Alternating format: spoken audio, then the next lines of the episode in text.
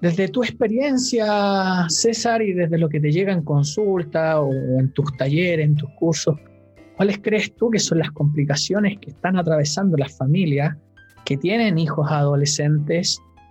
Y también, una segunda pregunta, de estos mismos adultos jóvenes ¿ah? que están iniciando su época universitaria ya desde el aula virtual y también los que están haciendo prácticas también desde el aula virtual, que, tienen muchas inseguridades.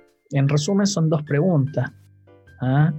Me gustaría que, partieras con la primera, ¿ah? desde tu experiencia en la consulta y estas familias. Mm. Yo creo que, bueno, yo tengo en periodo de pandemia, está hablando del año pasado, mm. yo me atrevería a decir más desde el estallido social, 2019 en adelante. Como que ahí hubo una modalidad de, intervención eh, no menor, no menor en cómo mm. poder atender y entender muchas, muchas, muchas cosas. Mm. Eh, tanto para mí como una bofetada, así como a la realidad y, al país. Ya tener una, una, una, visión y una mirada de cómo se mueve el país y entender otras realidades y necesidades de las personas y de las familias también. Realmente pasa que por uno también, por estar, según el modelo de crianza que uno tiene, como que también se va estructurando y se va moviendo desde ese punto, hasta que conoce otras realidades. Yo me he dado cuenta, eh, querido Ricardo, que la incapacidad de la comunicación, la conversación y la expresión de emociones es el gran conflicto que hay hoy en día dentro de los grupos familiares. Antes papá trabajaba eh, de lunes a viernes, si es que no de lunes a domingo, de 8 a 6, 7, si es que no más tarde. Entonces papá no estaba muchas horas en casa. Mm. Por otra parte, la mamá, que puede estar en casa, o también la mamá que puede haber estado trabajando, eh, no tiene muchas horas de comunicación con el papá. Tomando este ejemplo, ¿vale? Este es un ejemplo uno.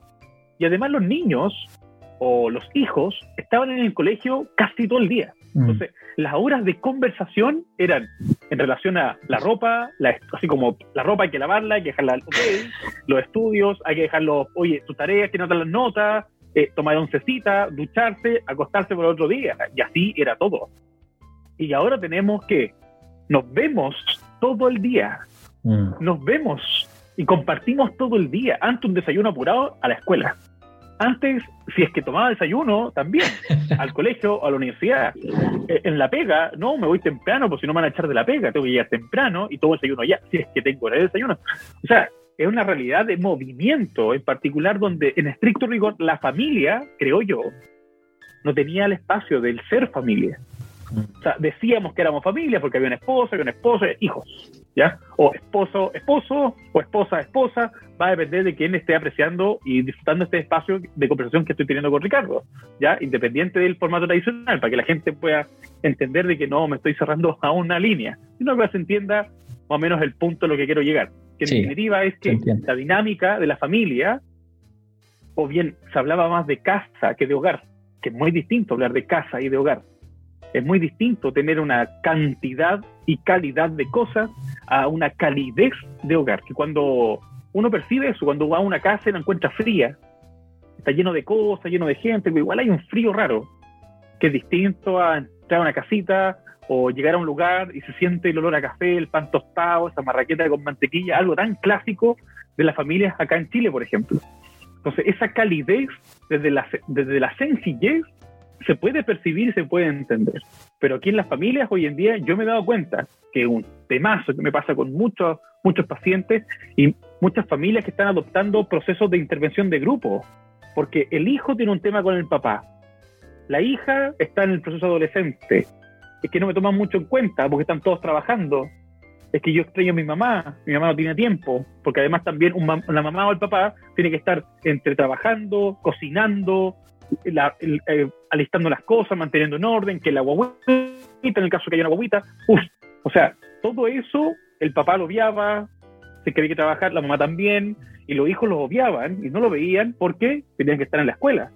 Y ahí estaba eh, el espacio, estamos hablando de cuántas horas, de las 8 a las 6, estamos hablando de casi 10 horas. Mm. De 8 a 6 de la tarde, de 8 a 8 son 12, claro. 10 horas, 10 horas de no compartirnos ahora estamos 24/7 compartiéndonos y ya cambia la cosa. Cambia la manera, la mirada, el tono. ¿Qué te pasó? ¿Qué ocurrió? ¿Y ese tonito? ¿Qué, tiene un problema, a ver, cuéntelo. ¿Qué me va a contar? ¿Me pasa nada? El, el adolescente, por ejemplo. No, nada. Estoy jugando con el celular. Oye, deja el celular de lado, estamos en la mesa, compartamos. Oye, pero si nunca estás en la casa. ¡Ah! Hay tanto tema sabroso, Ricardo. o sea, yo digo sabroso o interesante por un tema de trabajo. Pero en sí no es para nada ni sabroso ni interesante. Es el caos de la ¡pum! combo, un empujón. Sale de acá que te creí. Si nunca me he preguntado cómo he estado, me venía a preguntar cómo estoy ahora. De hecho, eso es una pregunta bien interesante. Se podría decir que una de las características comunes de, de algunas familias es, cómo te fue, cómo te ha ido, qué nota te sacaste, pero muy pocas veces teníamos este espacio de preguntarnos cómo te sientes, ¿ah? cómo te has sentido. Eh, es bien interesante lo que dices, también este, esta noción, ¿no? me voy para la casa, ¿no? ¿Ah? es muy distinto a, a, voy a mi hogar. Ah, bien, bien interesante todo eso. Claramente se están atravesando ahí algunas dificultades a nivel familiar, especialmente con el tema de la pandemia y más cuando tenemos adolescentes dentro de ello.